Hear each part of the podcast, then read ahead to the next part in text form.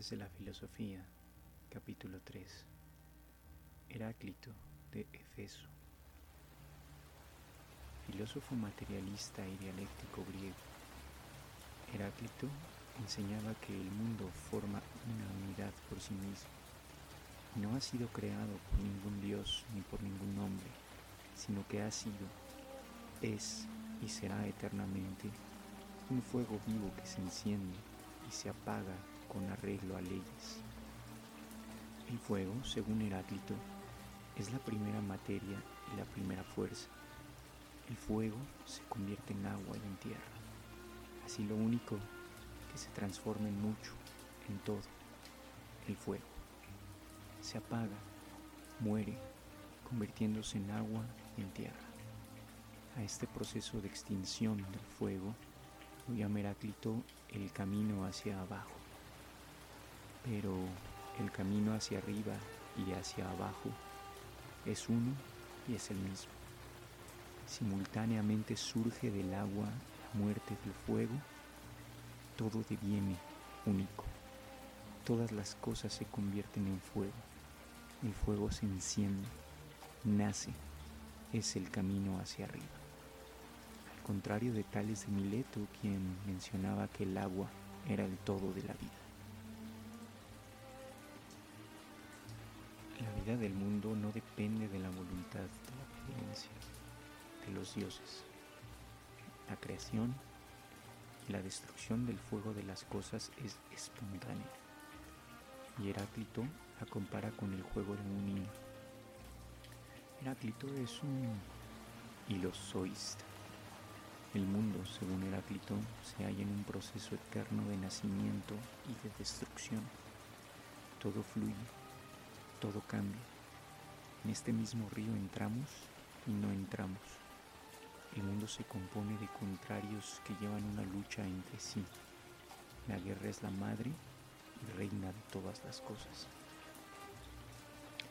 Heráclito afirmaba la identidad de los contrarios, del día y de la noche, del invierno y del verano, de la guerra y de la paz, de la saciedad y del hambre, del bien y del mal.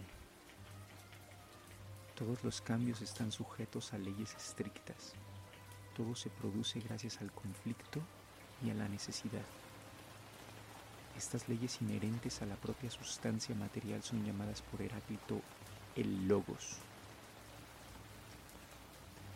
La vida de la naturaleza es un proceso incesante de movimiento. En ese proceso toda cosa y toda propiedad se transforma en su opuesto. Lo frío se vuelve caliente, lo caliente se vuelve frío. Como quiera que todo, al cambiar incesantemente, se renueva. No es posible entrar dos veces en el mismo río. Nuevas aguas bañan al que entra en él por segunda vez. En la vida humana, este paso de todo a su contrario no es un simple cambio, sino una lucha. Y tal lucha es universal. El Padre y el Rey de todas las cosas. Podemos reflexionar sobre algunos postulados que dejó Heráclito sobre diversos temas. Puedo mencionar, por ejemplo, que los buscadores de oro cavan mucho y hallan poco. Esto hace referencia a que grandes empresas conllevan a menudo las más grandes decepciones. La enfermedad hace agradable la salud, el hambre la saciedad y la fatiga el reposo. Este postulado nos marca que sin la cara menos amable de la existencia, no seríamos capaces de valorar la dicha de vivir. A todo hombre le es concedido conocerse a sí mismo y meditar sabiamente.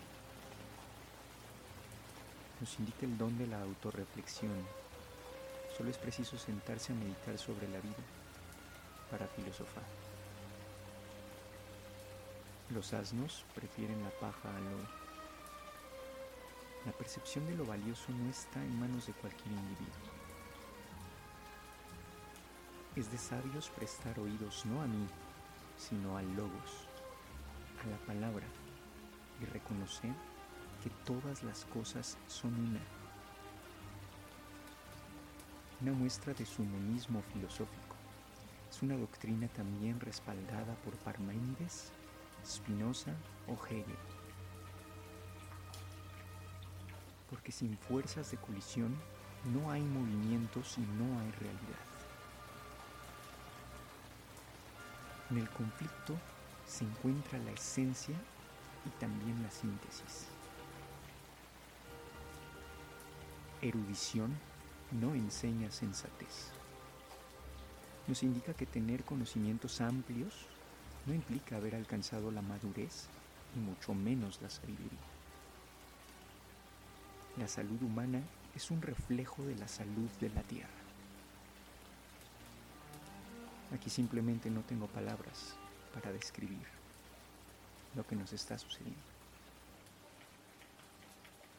Y no solo como humanidad, no solo como especie, lo que nos está sucediendo a un nivel no físico ni solamente intelectual, sino también metafóricamente. Es simplemente pensar y meditar sobre lo que nos hacemos en el día a día, lo que le hacemos a nuestros congéneres, lo que terminamos haciendo al planeta. Es simplemente para recordar que la filosofía es parte del día a día.